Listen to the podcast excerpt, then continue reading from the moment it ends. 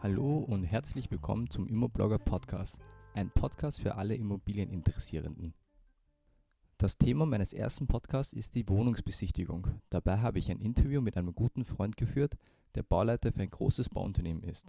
Er gibt einen Einblick in die technischen Aspekte, die man bei einer Besichtigung berücksichtigen muss.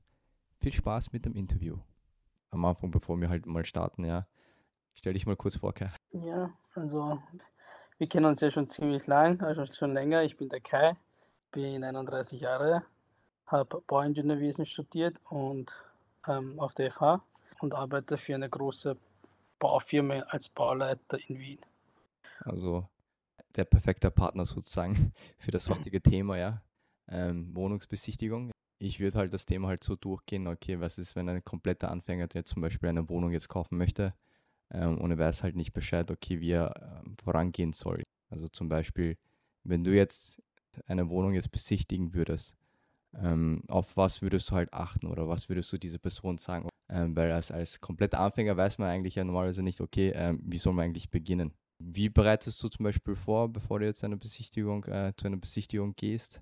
Also grundsätzlich ähm, als erster Schritt ist natürlich schauen, wo die, wo die Lage ist. Das betrifft jetzt vielleicht nicht mehr nicht die technische, nicht den technischen Bereich, aber vor allem der Standort ist natürlich wichtig, die öffentlichen Verkehrsmittel oder die Anbindungen zu öffentlichen Verkehrsmitteln ist natürlich sehr wichtig. Mhm. Und ja, zur Besichtigung an sich kann ich jeden eigentlich nur raten, dass er sich vielleicht die Lage sich mal davor ansieht oder beziehungsweise die Bausubstanz von außen, wann wurde die, das Gebäude errichtet, ähm, genau, und in was für einem Zustand ist generell das Haus ein bisschen so die Allgemeinflächen. Also man könnte zum Beispiel auch ähm, via Google Maps, nicht? Da gibt es genau, ja, ja. Äh, live äh, oder so die letzten Bilder, was da mit den Kamera gemacht wurde, kann man sich ja anschauen, äh, wie das Haus eigentlich jetzt vom Zustand ist, bevor man überhaupt dort hinfährt und sich dann persönlich ansieht. Also es ist eine Vorab-Check oder genau. Prüfung. Ja. Genau, also da, dadurch erspart man sich natürlich jede Menge Zeit, dass man sich halt sonst muss, also ich würde sie als erst in erster Linie so machen, dass ich dementsprechend mir vielleicht auf die auf Google Maps mir wie gesagt die die, die, die Lage sich mal genau anschauen und wenn das noch interessant ist, macht man sich sowieso einen Besichtigungstermin mit dem Makler aus und dann kann man dementsprechend ähm, sich auch ein Bild vor Ort machen. Und würdest du eigentlich zum Beispiel noch irgendwas mitnehmen? Also halt, äh, weiß nicht, so ein Maßband oder so? Oder? Das ist natürlich extrem abhängig, in was für einer Kondition die, die Wohnung generell ist. Ja, ist die Wohnung sanierungsbedürftig? Ist sie komplett im Neubau? Das ist natürlich unterschiedlich, ja. Mhm. Aber grundsätzlich empfiehlt es sich schon, wenn, dass du dementsprechend ein Maßband mitnimmst und ja, das ist eigentlich oder etwas zum Schreiben, das war's. Okay, und eine gute Kamera natürlich.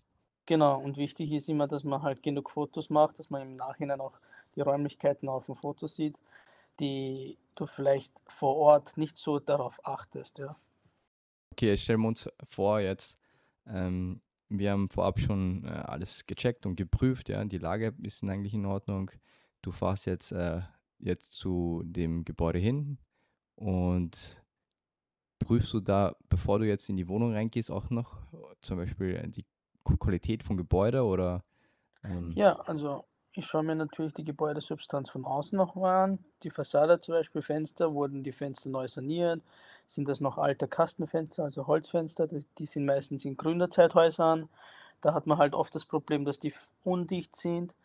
Und ja, wie in, in was für einem Zustand halt das ganze Gebäude ist, ja, dann sieht man gleich, ob die Hausverwaltung oder die Hauseigentümergemeinschaft sich auch einen Wert auf, auf, auf das Gebäude nach außen Wert legt, ja. Ja, ja. ja. Und da gibt es ja auch die Qualitätsunterschiede, äh, nehme ich mal an, zwischen Altbau oder Neubau oder halt die, die Neubauten, die vor kurzem zum Beispiel fertiggestellt worden sind, oder nicht? Ja, also natürlich hat es Qualitätsunterschiede. Wenn man sich die Gründerzeithäuser von, von 1800 anschaut, 1850 oder so ansieht oder 1890, das, die wurden ja generell komplett anders gebaut. Die, die haben oft auch ähm, keine thermische, keine ge thermische Gebäudehülle. Das heißt, die Wände sind halt sehr, sehr massiv, aber zum Beispiel nicht gedämmt. bei Neubau ist gang und gänger, dass zum Beispiel eine Wärm ein Wärmedämmverbundsystem draufkommt und dadurch sind die bauphysikalischen Eigenschaften natürlich um einiges wesentlich besser, ja. Ja, ja, ja. Und ist auch bei, zum Beispiel bei älteren Gebäuden ist auch abhängig, wann zuletzt auch äh, größere Sanierungsmaßnahmen gemacht wurden. Ne? Genau, also Also, bei ja, bei Altbauten ist oft so, dass das Dach meistens nach einer Zeit saniert wird und die Fassade halt und die Allgemeinbereiche. ja, ja. Und das kann man zum Beispiel auch schon vorab ähm, anfragen, also zum, beim Makler zum Beispiel. Ja, wann Genau, zuletzt äh, eine gröbere Sanierung gemacht, eine größere Sanierung, ja. genau. Wichtig ist auf jeden Fall die Reparaturrücklagen, wie viel schon im Topf sind und wann die nächste Sanierung, eine größere Sanierung ähm, stattfindet, ja.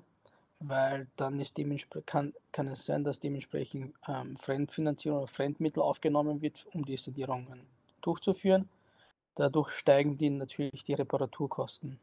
Zur Gebäudequalität ähm, bei den aktuellen Fertigstellungen, ja, da sieht man ja auch oft so, dass äh, manche Neubauprojekten jetzt von den Preisen, weiß nicht, 7.000 oder 8.000 Euro die Quadratmeter sind und dann noch andere vielleicht um 4.000 oder 5.000 Euro die Quadratmeter. Mhm. Ähm, wie, wie kann es halt sein, dass bei den manchen Neubauprojekten halt äh, um so einiges billiger ist als äh, andere?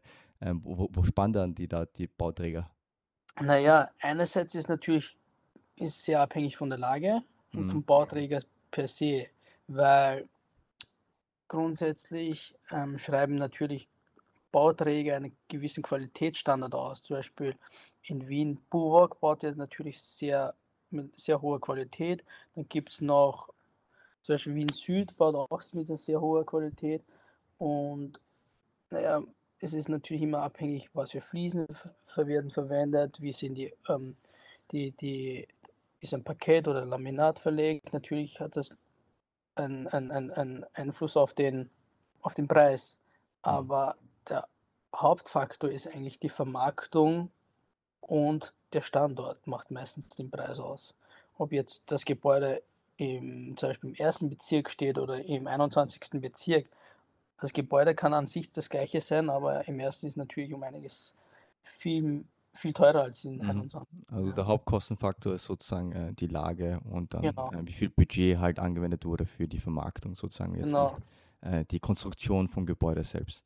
Genau. Naja, es ist natürlich schon auch die Konstruktion an sich. Wie sieht die, die, die Fassade aus? Ja, ist es jetzt eine Architekturfassade, die so sehr umfangreich ist, oder ist es nur einfach ähm, eine, ein Wärmedämmverbundsystem, nur ein Viereck und, und das war's? Ja, natürlich spielt das auch eine große Rolle, aber Mhm. ich würde sagen, dass eigentlich der Hauptanteil eigentlich der, der Standort an per se ist, ja. Okay. Und ist ja auch abhängig, in was für ein Segment die Wohnungen dann vermarktet werden. Natürlich kann es zum Beispiel ein Luxussegment sein, das ist dann natürlich wieder um einiges teurer als im, im, im Billigsegment, ja. Mhm, mhm, ja.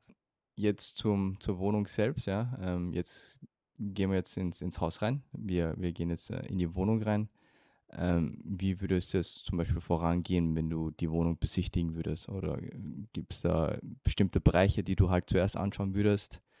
Oder ja, wie gehst du voran jetzt? Naja, ich würde mir dementsprechend mal einen Gesamteindruck machen. Ich würde mir alle Wohnungen, alle, alle ähm, Zimmer natürlich ansehen. Wie ist die Raumaufteilung? Wie ist die Belichtung? Wie ist die Ausstattung per se? Ja, also diese Information holt man sich am meisten, meistens auch im Vorhinein. Vom, über ein Exposé, da stehen ja schon drinnen, ob zum Beispiel eine veraltete Ölheizung drin ist oder ein, ein Elekt eine Elektroheizung oder eine Ga Gastherme. Das ist ja ähm, komplett unterschiedlich, ja.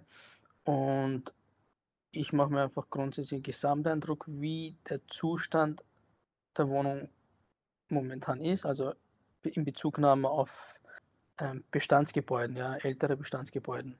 Mhm.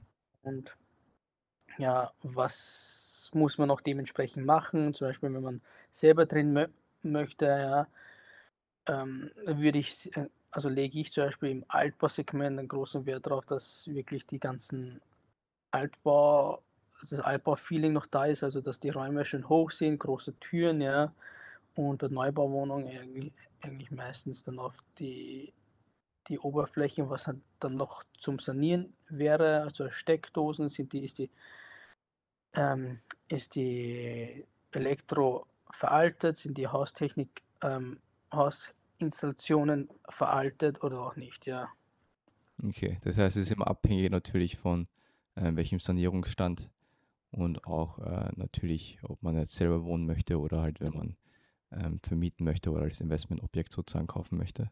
Genau, ist der, Nutzen, ja, der Nutzen ist halt wichtig, muss halt im Vorhinein dir klar sein. Mhm, mhm. Und jetzt zum Beispiel, wenn, wenn es ja jetzt ein Neubauprojekt ist, also wenn wir jetzt unterteilen würden zwischen halt Bestandsobjekte, ähm, die etwas älter sind und Neubauwohnungen oder Neubauprojekte, die erst vor kurzem fertiggestellt sind. Also bei den Neubauprojekten muss man natürlich auch eine Besichtigung machen, aber da gibt es üblicherweise nicht viel nachzubessern. Oder doch? Ich meine, naja, im Bau ist es das Problem im Bau ist, wenn falsch gearbeitet worden ist, siehst du es ja nicht gleich oberflächlich, ja. Das heißt, wenn zum Beispiel ähm, Fenster falsch eingebaut worden sind, die Dicht Undichtigkeit äh, merkst du ja nicht gleich am Anfang, das merkst du ja erst im Zuge zum Beispiel, wenn du die Wohnung bewohnst. Mhm. Ähm, ansonsten lese ich mir natürlich im Vorhinein die Baubeschreibung, Bau- und Ausstattungsbeschreibung vom Bauträger durch. Ähm, was für ein Produkt es verbaut worden ist. Ja, aber in Wien ist meistens, bauen die ganzen Firmen sehr ähnliche Produkte, sagen wir mal so ein. Ja, meistens ein Parkett oder Laminat, einen hochwertigen, dann ähm, äh, Röhrspannholztüren zum Beispiel, Stahlumfassungszagen und natürlich auch aufs Badezimmer muss man dementsprechend nach achten, ja, auf die Nassbereiche. Okay, das heißt, wenn man jetzt zum Beispiel, das ist, das, wir sind ja noch bei den Neubauprojekten, wenn du jetzt einen Mängel jetzt entdeckst, ja, kann, kann man diese Mängel beheben lassen, wenn man das ja, sozusagen entdeckt? Oder bekommt man. Geld zurück oder einen Nachlass oder wie, wie ist das? Wie geht man? Ja, auf, auf jeden Fall. Also man muss mal den Mangel definieren, ja. In der Norm ist es oft, sind zum Beispiel sind gewisse Mängel als Mangel definiert und manche nicht, manches halt zulässig. Oft ist es so, dass ein Laie zum Beispiel sieht, oh, da befindet sich gerade ein Riss an der, an der zwischen, also an der Bauteilfuge zwischen zum Beispiel Rigips und Stahlbeton Außenwand. Ja. Mhm. Das sind zwei verschiedene Materialien und die Risse kommen immer wieder und das ist per se eigentlich kein Mangel dass der Riss dann kommt. Zum Beispiel. Ja. Und das sehen halt viele Laien nicht ein, weil sie meinen, ähm, die kaufen sich ein komplett neues Gebäude und das kann nicht sein, dass schon im Vorhinein Risse drinnen sind, ja. Aber das kann man eigentlich kaum anders lösen. Beziehungsweise das ist in der Norm so drin, dass es jetzt nicht als Mangel definiert wird. Aber mhm. per se Mangel, also das heißt, man kann da nichts machen eigentlich theoretisch, wenn da man ein Naja, es kommt immer, so. immer, es kommt immer darauf an, was für ein Mangel. Ja, wenn zum Beispiel der Riss mitten in der Wand ist und du die bei der, bei der Übernahme, also bei der Übergabebegehung, kannst, bekommst du ein Protokoll und kannst ja gewisse Mängel festlegen. Und wenn zum Beispiel mitten in der Wand ein, ein Riss ist von 2 mm, 3 mm, ja, das kannst du natürlich sehr wohl als Mangelpunkt aufnehmen zum Beispiel. Mhm. Ja. Aber als Mangelpunkt ist, ist es zum Beispiel keiner, wenn punktuelle Malerausbesserungsarbeiten sind. Ja. Wenn du zum Beispiel gegen Streiflicht siehst, dann sieht man, oh, mitten in der Wand ist jetzt ein Punkt, hm, der ausgebessert worden ist mit, mit der Malerei. Grundsätzlich ist das kein Mangel zum Beispiel, weil zum Beispiel der Malerei ist oft die Struktur verändert natürlich das Erscheinungsbild. Ja. Es kommt, man, es kommt immer darauf an, mit was für einer Rolle man das aufträgt oder, oder, oder wie, das, wie das damals im Prinzip hergestellt worden ist. Manche spritzen das zum Beispiel, da ist die Oberfläche ganz komplett glatt. Wenn du mit der Rolle aufträgst, dann ergibt sich eine Struktur. Okay. Aber zu einem anderen Mangel, zum Beispiel, wenn, wenn du die Wohnung übergeben bekommst und du siehst im Parkett zum Beispiel ein große Teller oder großen Kratzer, das zählt natürlich als Mangel, Mangelpunkt, ja. Und dann bekommt man zum Beispiel einen Nachlass. Oder? Ja, ja, also grundsätzlich gibt es natürlich verschiedene Optionen. meist die gängigste ist natürlich, wenn man es beheben kann, behebt das zum Beispiel die Baufirma oder der der Bauträger auf Mhm. Kosten deren. Und wenn man es gewiss wenn man's verwenden kann und zum Beispiel in der im im in der Badewanne zum Beispiel Kratzer ist, ja, und die Baufirma zum Beispiel den nicht austauschen möchte, kann es sein, dass du damit leben kannst und einen Preisnachlass bekommst. Mhm, mhm. Das ist alles verhandelbar. Alles Also, verhandelbar, ja. genau. Ich meine, ich i ich habe es ja auch gesehen bei meiner Wohnung, ähm, die ich gekauft habe, dass da die Balkontüre, ähm, verkratzt waren irgendwie. Ja. Und dann haben sie es einfach ausgetauscht, nachdem ich den Mängel, ähm, halt denen mitgeteilt habe. Also Ja, also ist schon was machbar, solange man's halt, äh, die informiert, ja. Genau, und also meistens schlagt schlägt die Baufirma das vor. Grundsätzlich, wenn zum Beispiel im in der Glasscheibe ein Sprung ist oder ein ein ein ein leichter Kratzer von innen ist, ja ähm, da das wird meistens gleich ausgetauscht, ja, Ja. ohne ohne irgendwelche Probleme. Ja. Okay, ähm, das war jetzt bei den Neubauprojekten, ja. Ähm, jetzt zu den Bestandsobjekten, ja, die schon jetzt, äh, nicht auf'm neuesten Stand sind, äh, sagen wir mal so sanierungsbedürftig. Ähm, wenn da die Küche jetzt sehr veraltet ist, neu gemacht werden müsste, äh, der das das komplette Bad auch neu gemacht werden müsste, äh, die Fliesen, der Boden alt ist, ähm, wo würdest du schätzen, sind eigentlich äh, wo ist der größte Kostenfaktor? Erzähl Na mal. Es kommt ja natürlich auf die Größe der Wohnung an, ja. Aber sagen wir bei einer 60 Quadratmeter mit, äh, nicht 5 Quadratmeter oder 6 Quadratmeter Badezimmer ist natürlich der Kostenfaktor eigentlich so sagen wir, wenn die wenn Fenster nicht zu sanieren sind oder oft ist so dass die Fenster natürlich zur Gebäudehülle gehört und das über 'n Reparaturfonds, zum Beispiel über die Hausverwaltung dann saniert wird und man trägt selber keine Kosten, Nur beziehungsweise die monatlichen Kosten, die Genau, nur von von der Okay, ja. Reparaturrücklage. Ansonsten ist eigentlich das Badezimmer, ja, oder die Nassgruppe per se wie ist ist ein ist eine veraltete Bade Badewanne drinnen vorhanden? Möchte man statt der Badewanne dann eine Dusche einbauen? Ähm, möchte man zum Beispiel die Badewanne au woanders hin versetzt haben? Möchte man die das WC austauschen, natürlich zum Beispiel mit Unterkonstruktion austauschen? Ähm, im Altbau ist meistens so, dass die WCs halt die Anschlüsse komplett veraltet sind. Heutzutage verwendet man meistens so, ähm, WC-Gest Gehänge. Das heißt, die werden nicht mehr am Boden montiert, sondern a an der Wand montiert, ja. Die die Unterkonstruktion für die WCs zum Beispiel, WC-Anlagen. Okay. Genau. Was für 'ne Heizung befindet sich drin? Wie gesagt, das ist natürlich alles zum zum Berücksichtigen.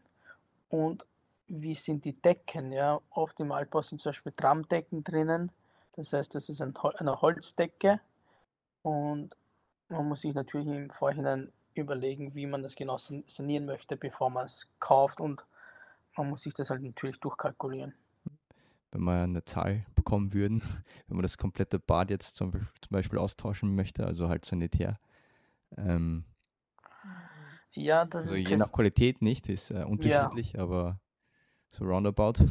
Na ja, das ist immer von bis natürlich, ja, was Ja. für ein was für Ge Sanitärgegenstände baust du wieder ein, weil es gibt auch WCs, äh, Ke Keramik-WC, die kostet 200 € beim beim Bauhaus und es kann bis zu 1.000 €, 10.000 € kosten, ein WC, ja, je nach Ausstattung, aber sagen wir im Durchschnitt rechnet man da schon mit 7 bis 10.000 €. Hm, schon Nur fürs Bad, ja. Natürlich, wenn du's offiziell beaufträgst, ja. Es es kommt natürlich immer drauf an, hast du kennst du die Firma, die du beaufträgst oder oder kennst du sie nicht? Ja, für für Außenstehende, die natürlich keinen Kontakt haben, ist meistens das Angebot äh, teurer. Und Könnte auch mehr sein, ja. Es ist halt Ja. so ich Minimum wahrscheinlich so 7 bis 10 und dann, äh, Genau. Maximum ist op wahrscheinlich Open End, ja. Genau. Je je nachdem, ähm, wie man's, äh, haben möchte, ja. Es kann ja immer höher gehen, der der Ja, auf jeden Fall muss man natürlich mit berücksichtigen, dass diese Kosten, also die die Stemmkosten, Abbrucharbeiten, die Kosten natürlich auch noch dazukommen. Mhm. Wenn zum Mhm. Beispiel ein Neubau, also beziehungsweise wenn, wenn das, Bad noch, das Bad noch gar nicht eingerichtet ist, muss es ja nur mehr, und die Leitung schon dort, muss ja nur mehr die Fliesen verlegen und, und ähm, die Sanitärgegenstände installieren. Ja. Aber im Sanierungsfall muss natürlich berücksichtigen die ganzen Abbruchkosten, Entsorgungskosten und dann nochmal die gesamte Einrichtung. Ja, Mhm. Mhm. Material natürlich. Und jetzt, wenn man jetzt sanieren möchte, gibt es auch zwei verschiedene Formen, nicht? Also halt entweder Material selber kaufen und dann als Dienstleistung jemanden holen, einen Handwerker, oder der Handwerker macht alles. Also er kauft die Materialien und äh, tut es dann halt umsetzen, deinen Wünschen nach. Ja, also üblicherweise ist meistens das so, dass natürlich die Fachfirma das Material gleich kauft und auch einbaut, ja. Die Option, dass der Bauherr das Material beistellt, ist nicht ratenswert, ja, weil erstens kann es sein, dass das Material zum Beispiel in der Menge nicht passt, weil es falsch kalkuliert worden ist, oder zum Beispiel, ähm, dass gewisse ähm, Komponenten nicht kompatibel sind. Zum Beispiel beim WC kann es sein, dass du das falsche Gestell kaufst, dann passt das Keramik-WC nicht oder, oder Waschtisch nicht zum Beispiel. Ja, gibt es unterschiedlich und ähm, also würde ich das eher abraten. Mhm. Machbar ist es, ist es natürlich Verhandlungssache, ja. Okay, das heißt, üblicherweise ähm, tut der Handwerker eigentlich alles beschaffen und dann auch äh, dann die, die Genau. ähm, Leistung dann äh, für dich dann fertigstellen. Und das ist natürlich auch für die Abwicklung auch viel schneller, ja, weil sonst ähm, sagt der Handwerker, ich brauche zu dem und diesem Tag das ganze Material und, der Handwerker weiß, kennt die Bestellzeiten, Lieferzeiten, ein Laie vielleicht eh nicht, ja, und zum Beispiel bestellt das Material zum Beispiel zu spät und das Material kommt dann zwei, zwei Wochen später, ja. Mhm. Also ist das für die Abwicklung, für den Bauablauf auch nicht, nicht, nicht das Beste, ja, weil vor allem, wir wissen, Zeit ist Geld. Und wenn du eine Wohnung sanieren möchtest und diese zu verkaufen oder zu vermieten, ist natürlich jeder, jeder Monat oder jede Woche natürlich wichtig, ja. Mhm. Und was ist, wenn man Schimmel entdeckt? Kann man da was machen eigentlich? Oder? Ja, grundsätzlich ist sicher, äh, äh, kann man machen. Es gibt ja auch Schimmelfirmen, die Schimmel entfernen. Man muss natürlich die Hauptursache mal Entdecken. ähm, entdecken, ja. Weil Schimmel an sich, nur weil es, wenn es die Oberfläche bereinigst und, und entfernst und die Hauptursache nicht behebst, zum Beispiel aufgrund von äh, undichten Fenstern zum Beispiel, ja, dass ähm, sich so viel Kondensat sich bildet, dass dann halt dementsprechend die Fensterbereiche sich über Schimmel ähm, ähm, entstehen, ja, oder aufgrund von Wärmebrücken kann auch Schimmel entstehen. Mhm. Und Also grundsätzlich entsteht Schimmel wegen der Feuchtigkeit. Feuchtigkeit, ja. genau. Okay. Ja, da haben wir noch als Punkt äh, Heizung, Elektrik und Installation. Ja. Mhm. Ähm, wenn zum Beispiel jetzt eine, Öl, eine alte Öl, Ölheizung drin ist, kann man da eigentlich dann von der Ölheizung wechseln zu einer anderen Heizung, zum Beispiel auf Fernwärme? Also bei zum Beispiel einer Ölheizung ist es meistens so, dass das ganze Haus betroffen ist. Ölheizungen sind jetzt ja äh, nicht mehr Stand der Technik und ist auch dementsprechend nicht mehr erlaubt.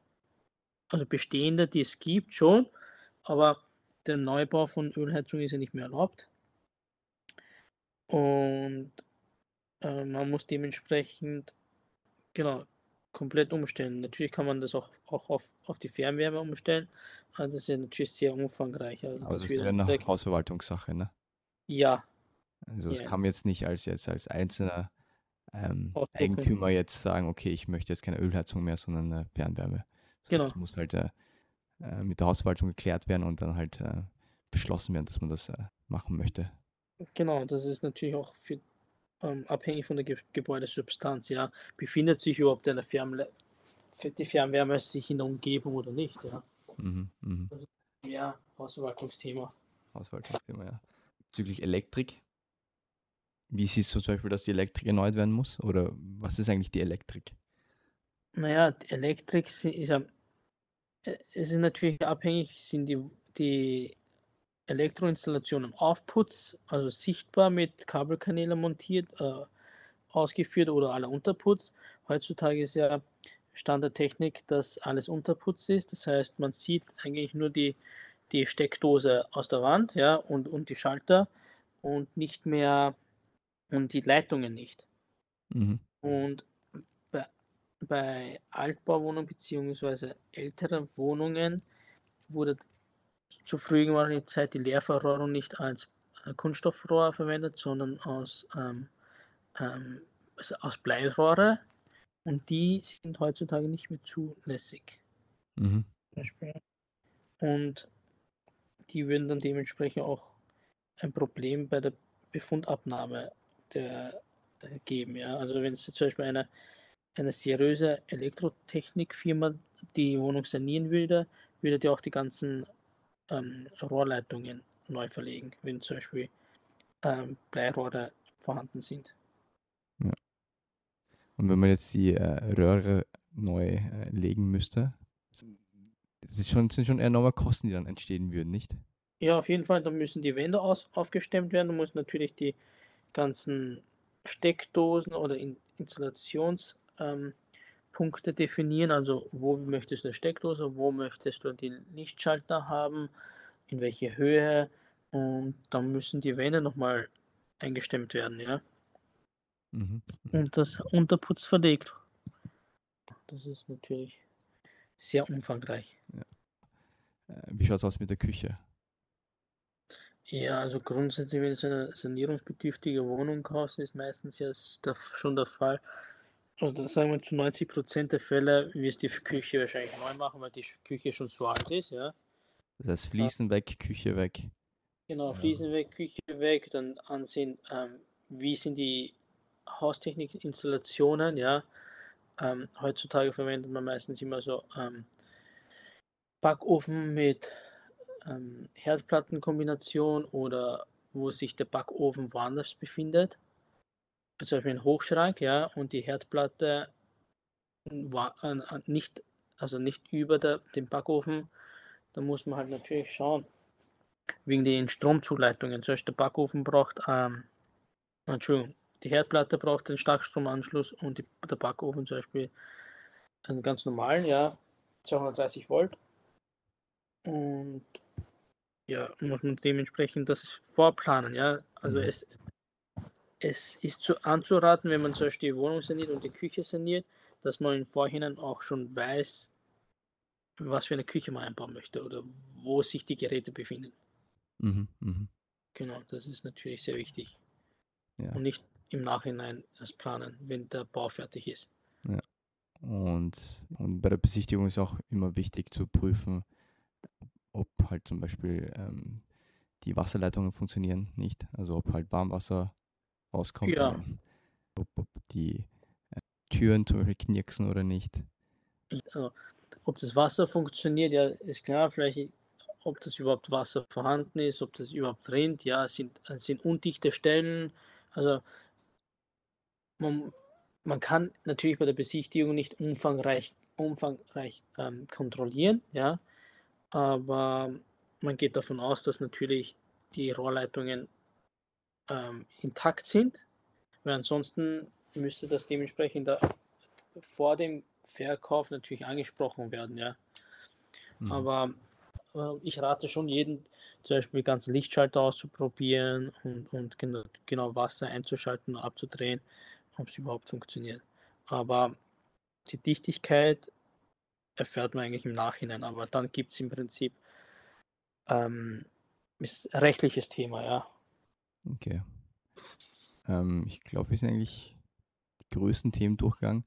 Kannst du vielleicht auch noch sagen, ähm, was der Unterschied ist zwischen einer Schönheitssanierung und Kernsanierung? Ja, Man liest also, ja immer halt so, ja, äh, kernsaniert zum Beispiel.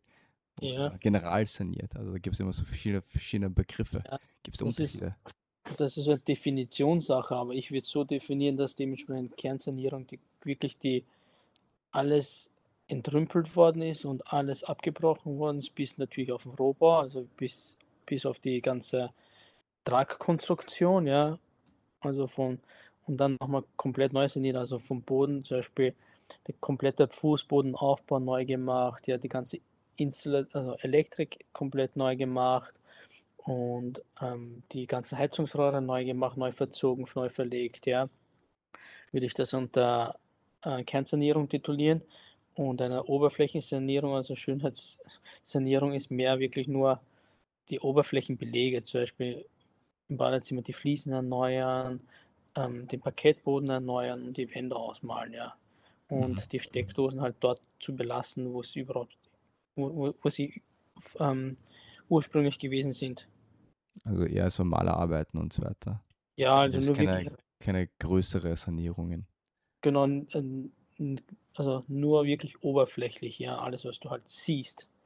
Ja, ja vielleicht nochmal die Türen neu gemacht und so, das war's, ja. Aber nicht auf, auf die Technik dahinter, zum Beispiel keine Umstellung der, des Heizung, also ähm, nicht zum Beispiel umgestellt auf Fußbodenheizung von, von, von Radio, Wandradiatoren zum Beispiel, ja. Okay. Dann gibt es noch den Keller. Schaust du dir den Keller auch an? Ja, auf jeden ja, Fall. was gibt es da zu berücksichtigen, ja? Also im, im Neubau ist natürlich zu, ähm, gibt es eigentlich wenig zu, zu sehen, sage ich jetzt einmal. Ja. Oft ist es, mir ist es schon mal auf, vorgekommen, dass zum Beispiel das Kel der Kellerabteil im Neubau in einer anderen Stiege ist, zum Beispiel, ja, die Situierung des, deines Kellers. Das ist natürlich, wenn es in einer Stie anderen Stiege ist, natürlich nicht so super toll, wenn es in deinem Gebäude wäre. Ähm, bei Altbaukellern, die sind meistens nicht ausgebaut, das heißt noch ein großer Lehmboden und sehr, sehr modrig, sage ich mal unten. Ja, schau mal, ob ähm, man, man sehen, ob es ausgebaut ist, ob es wie, wie, wie die Luft da unten ist und generell sich mal einen Gesamteindruck zu mhm. machen. Man kann ja auch sehen, ob da auch äh, Schimmel ist oder nicht genau, im Keller. Genau. Ist er Rattenbefall oder, oder auch nicht, ja. Das sieht man ja gleich im. Ja, ja. ja. ob es auch äh, der Keller sehr feucht ist und so, und dann weiß man, genau. okay, ist wahrscheinlich ein Schimmel auch irgendwo. Ja. Ja. Ja. Ähm, ja, vielleicht eine Frage habe ich noch. Ähm, zum Beispiel, wenn wir jetzt in der Wohnung sind, wir sehen, okay, es ist eine Zweizimmerwohnung, es ist eine große Wohnung mit, sagen wir, 70, 80 Quadratmeter. Mhm. Da gibt es ja auch manchmal Optimierungsmöglichkeiten, oder? Dass man zum Beispiel sehen kann, okay, aus dem Zweizimmer kann man eigentlich ein Dreizimmer machen. Auf jeden äh, Fall. Wie, wie, wie macht man das eigentlich? Wie geht man voran? Ja, auf jeden Fall. Also es ist, wie gesagt, im, im Vorhin natürlich zu berücksichtigen, was möchtest du mit der Wohnung machen. Wenn du zum Beispiel sagst, du möchtest das als Eigennutzer haben ähm, und da wäre mir lieber lieber, dass die Zimmer geräumiger sind, ja. Aber wenn du zum Beispiel zu Vermietungszwecken ähm, die Wohnung heranziehst, dann über, kann man sich natürlich überlegen, ob man sich zusätzlich ein, eine, eine wo, ähm, na, ein Zimmer? eine Zimmertrennwand sich mhm. herstellt. Ja. Mhm. Und die, die, einfachste Variante ist natürlich die Zimmertrennwand nochmal? Zimmertrennwand? Ja. Okay. Genau, eine Zimmertrennwand herzustellen. Die einfachste Variante ist natürlich auf dem Bodenbelag aufzustellen. Dann müsste man den ganzen Estrich nicht wegstemmen. Ja. Ähm, man, als andere Option könnte man den, die Konstruktion auf dem Estrich stellen. Okay. So ein Trennwand ist einfach so ein, so ein sehr dünner Wand, oder? Ja, normalerweise sage ich mal, als, also heutzutage stellt man es meistens als Gipskartonwand her. Also mhm. 10 cm Gipskarton einfach beplankt, ja. Ähm, die kostengünstigste Lösung ist wirklich auf dem, auf dem Boden aufzu, auf dem fertigen Boden die Wand zu stellen, ja. Mhm. Und zusätzlich eine Tür hineinzumachen und natürlich die mal nachzusehen, wo dementsprechend auch die Elektroinstallationen kann man mhm. dementsprechend auch noch hin, ja. hin verbinden. Zusätzliche Deckenlicht, Leuchte. Also das muss man sich halt, ähm, wenn man noch ein zusätzliches Zimmer plant, natürlich auch überlegen. Ja, natürlich soll das äh, zusätzliche Zimmer ja auch noch ein Fenster haben. Es sollte auch ganz dunkel sein. sein ja, und ja. nicht als Abstell Abstellkammer dienen. Hm. Ja. Und wie viel kostet dann so eine Wand? Ist auch abhängig von der. Natürlich von der Größe, Höhe kommt, ist komplett abhängig, ja. Aber sagen wir so, heutzutage so gang und gänge 40 bis 50 Euro ein Quadratmeter, ja. Wandfläche. Ja. Aber es ist ja so, wenn du es von einer Firma herstellen lässt, umso kleiner die Summe, umso teurer wird es natürlich, ja. Also dann kostet es dann nicht mehr 450 ein Quadratmeter, sondern schon vielleicht nicht 100 Euro Quadratmeter bei so einer kleinen Fläche, ja. Und man muss natürlich die Gesamtzeit auch berücksicht, ber, berücksichtigen. Okay, das heißt, als Investor äh, macht, macht es eigentlich schon Sinn, ein drittes Zimmer zu machen, wenn es möglich wäre. Also wenn Auf jeden Fall. bei 70, Aber 80 Quadratmeter. ja, auf jeden Fall. Also ich, die 40 bis 50 Euro betreffen ja nur die, den Aufstell die Aufstellung der, der Rigipswand. Ja. Zusätzlich muss ich auch berücksichtigen, dass du Elektroinstallationen benötigst. Mhm. Also da kommen ja noch zusätzliche Kosten dazu. Es ist ja nicht nur rein die Wand. Die Wand ist auch abhängig, kommt in die Wand eine Tür rein oder nicht. Dann müsstest du die, die Türen ja auch, den Einbau der Tür und Material der Tür berücksichtigen. Mhm. Mhm. Also es ist nicht nur die Wand. Ja. Ja. So denkt ein Laie halt, weißt du.